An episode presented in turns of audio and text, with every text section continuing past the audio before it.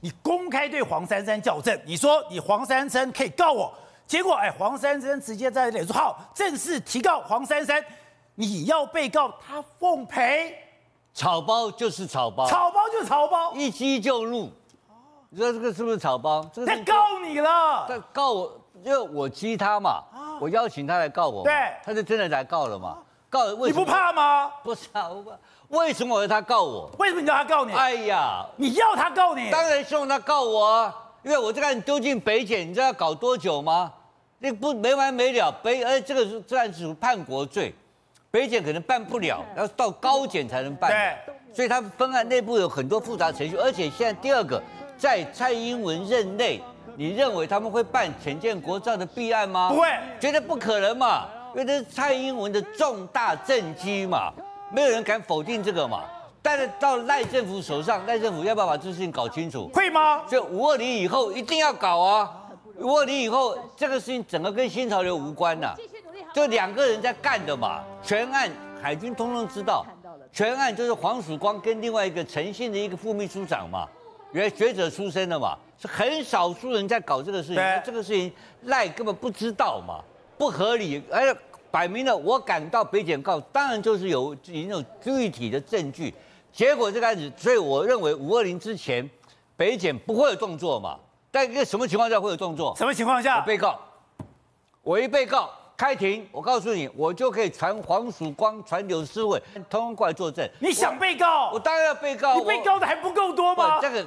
这个不是被告，我的我这个竹凡不及被宰，你知道吧？非常欢迎来告，但这个一被告，我立刻就可以，就整个机制就动了嘛。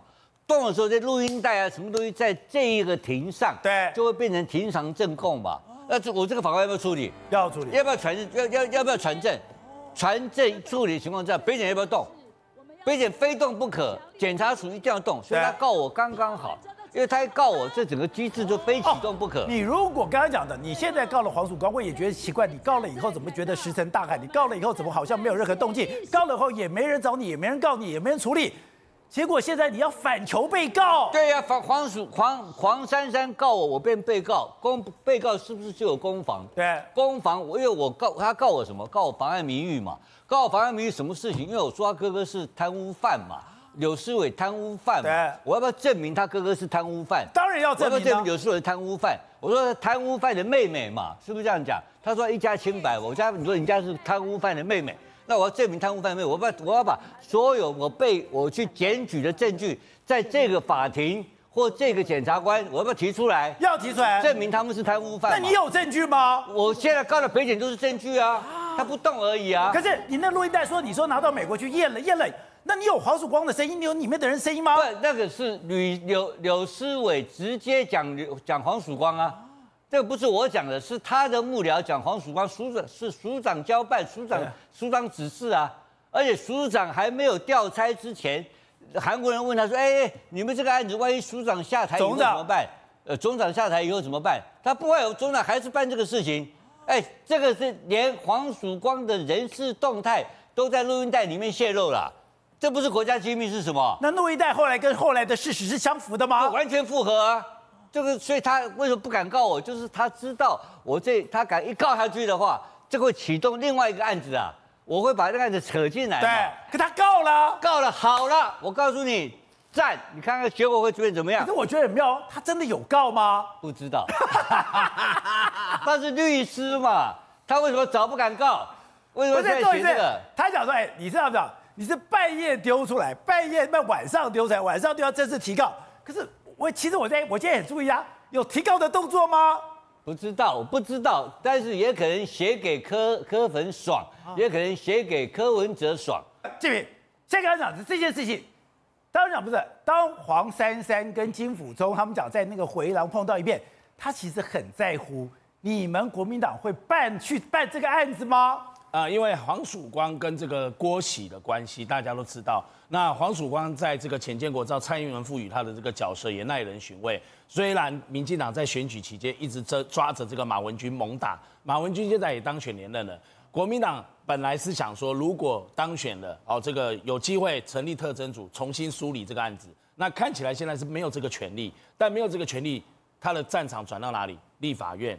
转到立法院之后呢，因为现在马文君去年十一月已经出庭了，那接下来就看这个案子检方和那个法院怎么去办这个马文君的这个进度，但是这一定旷日费时，就像董事长刚刚讲了，五二零之前不能有结果，可是没有没有关系。进入立法院战场之后，这些新的立委当选，还有现任立委连任之后，对，我们要抢下那个每一个委员会的招委，八个委员会，其中最重要就是这个国防委员会。对，那国防委员会会不会安排专案报告？会不会提案？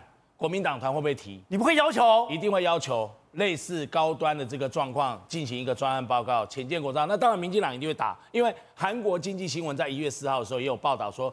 这个案子呢，是台湾的一个亲中立委去举报的，跟韩国的这个驻台湾的这个代表处。这个大家之前在打潜舰国造的时候，这个新闻都知道。民进党就是打，就是说马文君泄密泄密。所以郭玺这两天不是也提新事证，跑去又跟这个法院说要加告马文君这个泄露秘密罪吗？那所以当这个韩国经济新闻有一个重点是，他撤销了这个大宇造船公司的有罪判决，就是那边他都觉得没问题了。那这个案子韩国的司法单位也没有再追下去。那台湾的司法单位会有什么结果？你难难不成你要跟韩国的这个状况做出南辕北辙的一个判决吗？所以现在我刚刚讲了，战场转到立法院之后，国防委员会以及立法院全院联席的这个这个会议啊，院会到时候应该会有立法委员，尤其是蓝营的这个立委，民众党大概他一定会站在这个跟民进党站在一起，站在国民党的这个对立面，因为为了这个黄黄珊珊的哥哥，一定会保护他哥哥嘛。那会不会传这个黄曙光，哦，到这个立法院做一个专案报告说明？因为他是里面核心的角色。如果司法单位在传马马文君的时候没有把黄曙光列为一个关系人或证的话，那你这个案子还是各说各话啊。所以变成我觉得战场延伸到拉长战线到立法院国防委员会啊，我觉得这个浅见的国造的案子，因为接下来过完农历年三月以后，这个海坤号它也要海测啊。他要进行 SAT 啊，对啊，这些都会引起国民党的立委这个敏感的神经，又会展开一阵攻防。不是，另外有个新的发展是，本来蔡壁如已经被发配边疆了，本来对他已经不闻不问了。可是昨天整个民众党在开会的时候，哎，说要把蔡壁如找回来，不但是找回来。还给他一个重要位置了。嗯，因为为什么？因为他经过这一场大选之后，他才发现原来只有壁如跟我讲的是真心话。真假的？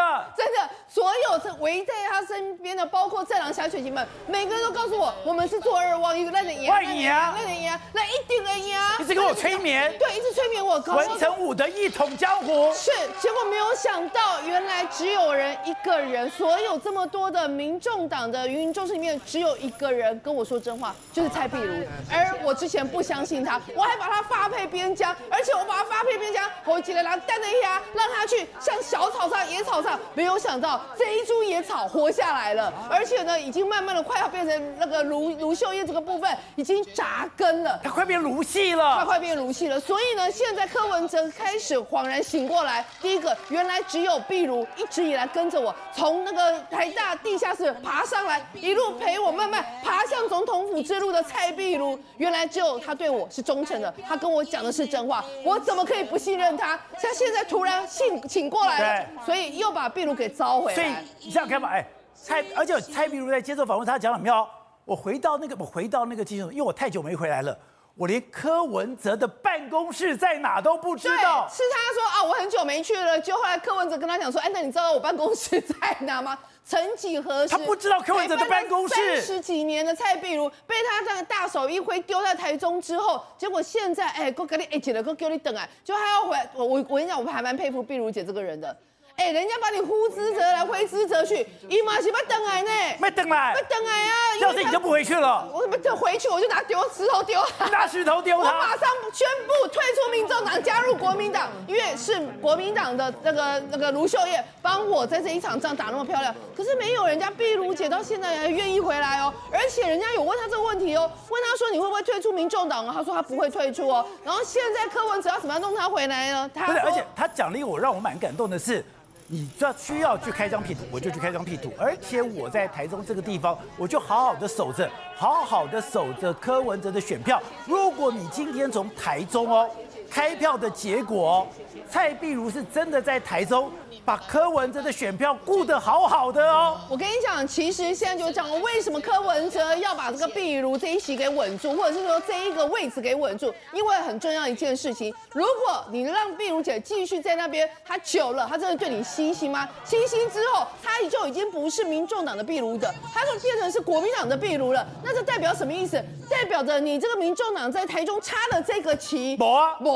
而且呢，你看到他这次选票开的这么漂亮哦，你说未来台中啊民呃民众党多提几个议员，是不是有可能多上几个？所以这个是非常重要一个意思。还有一个重点，什么重点呢？哎，他现在旁边是谁？是黄国昌，是黄珊珊。双黄。这双黄两个都有一个共同的 DNA 是什么？吃钱老板啊！他们这两个人把钱老板，或者是说把之前的那个东家啊，都是吃干抹净，用完就丢啊。所以那个柯文哲现在一错啊，一惊啊，干没惊啊？所以呢，他不是很相信他们双簧吗？但是经过这一次，他发现好像不能那么相信，所以他现在很有趣哦。本来是黄呃黄珊珊开始是他最任用的人，结果呢，他就找了一个黄国昌过来盯住黄珊珊，然后呢，现在他就发现哎，整个局面这样子这样有点在斗了起来情况之下，他又把蔡碧如呃希望把他弄回来，变成是他们中央选举委员会的中央委员，这代表什么意思？螳螂捕蝉，黄雀在后，所以形成这样子彼此监牵制、彼此监督的情况之下，所以柯文哲才能安稳继续做他民众党党主席的一个位置。但是说到这里，我还是最佩服壁如姐，那我老也是在忠心到这个地步了，叫你照就照，叫你来就来，然后他还是毫无怨言，还安慰了柯文哲说：“哎呀，他现在是处于一个否定期。”好，董事长。你对他们这几个就是最熟悉的，当时卢秀，也就是说蔡壁如到那边人生地不熟，完全没有认识。他讲说，哎，民调开始是怎么样？蔡其昌四十九，他只有十六，所有人都觉得你不可能，他就去拜托卢秀燕。卢秀燕只问了一句话：你的竞选总部跟柯文哲有没有连接？你们是联合还是分开？啊，我们就分开，分开代表什么？你被抛丢包了啦，你干嘛不关黑啦？你就自求生路了。卢秀燕才说好，我来帮你。哎。结果在这个过程里面，他真的自己，我觉得我让我最难过的是，他说回到这个所谓的办公室的时候，柯文哲在哪一间办公室，他都不知道。我觉得蔡壁如跟柯文哲有三十多年的关系的啊，那三十多年关系里面，基本上是一个呃柯批就是柯文哲医学教授，柯文哲医师跟这个叫做蔡壁如护理长。两个人的关系，对，那这个关系啊，基本上属于属于一种主仆关系。那这种关系啊，从古到今啊，不太容易拆散，拆不了。那蔡壁如也不是笨蛋，蔡壁如你看他很柔和，你知道吧？但蔡壁如在立在这些人，现在所有这些人呢，新进在在所谓的这个柯文哲旁边人，都是蔡壁如过去的班底，都是蔡壁如找进来的。柯文哲跟他们不熟哎，是哦，柯文哲怎么会跟人家关系友好？柯文哲在台湾没有朋友，没有没有，他唯一的朋友可能就是蔡壁如。